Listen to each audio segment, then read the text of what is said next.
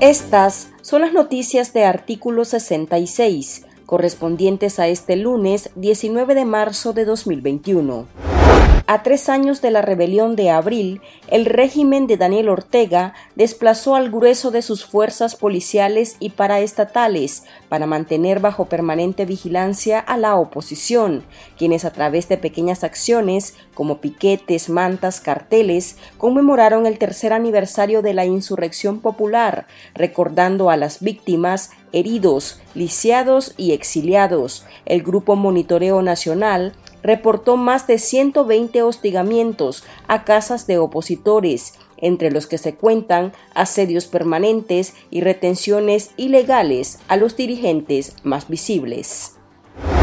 Miembros de la Alianza Cívica por la Justicia y la Democracia realizaron un plantón en las instalaciones de la Unidad Médica Nicaragüense en Managua, frente a una fuerte presencia policial que les lanzaba arena y piedras al otro lado del portón.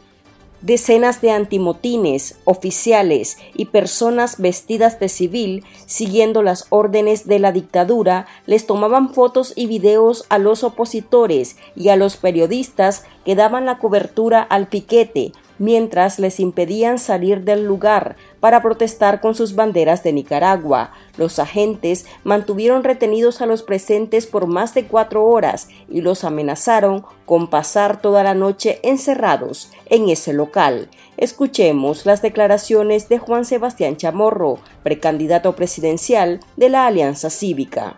La presencia policial que estamos viendo acá solo muestra temor solo muestra miedo del dictador a eh, la libertad. Cuando uno ve las calles así, militarizadas, eso es que le tienen miedo, le tienen terror a esta inmensa mayoría del pueblo nicaragüense que está aquí en esta lucha. Entonces es muy importante tener eso en mente. Y esta lucha es una lucha difícil, Noel. Y en ese sentido es que nosotros tenemos que ser firmes.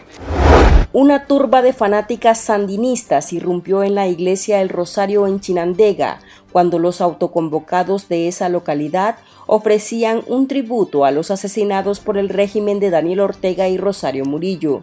Tras interrumpir la lectura de la proclama en favor de las víctimas, las simpatizantes del régimen empezaron a gritar consignas dando vivas al dictador.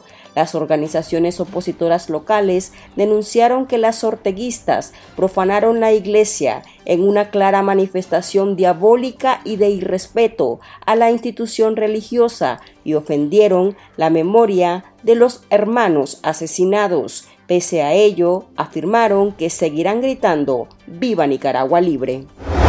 La jefa de prensa de Radio La Costeñísima de Bluefields, Calúa Salazar, denunció que oficiales de la policía le impidieron salir de su casa para ir a trabajar y uno de los efectivos armados la agredió físicamente, lo que generó que a una de sus hijas menor de edad le provocara una crisis de nervios. Los uniformados además secuestraron el vehículo del medio de comunicación en el que ella labora, cuando llegaron sus compañeros a recogerla para llevarla a la emisora. La iniciativa mesoamericana de mujeres defensoras de derechos humanos y el colectivo de derechos humanos Nicaragua Nunca Más condenaron el abuso policial contra la comunicadora Salazar y exigieron el cese inmediato de las agresiones.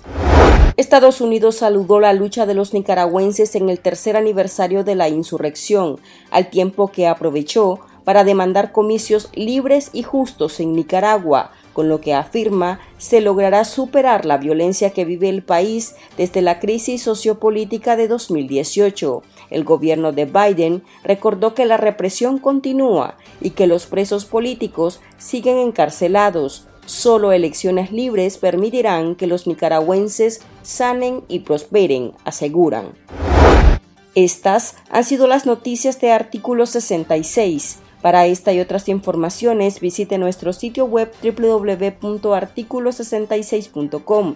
En nuestra plataforma encontrará trabajos especiales de la rebelión de abril. Recuerde seguirnos en Facebook, Twitter e Instagram y suscríbase a nuestro canal de YouTube. Les informó Marlin Balmaceda.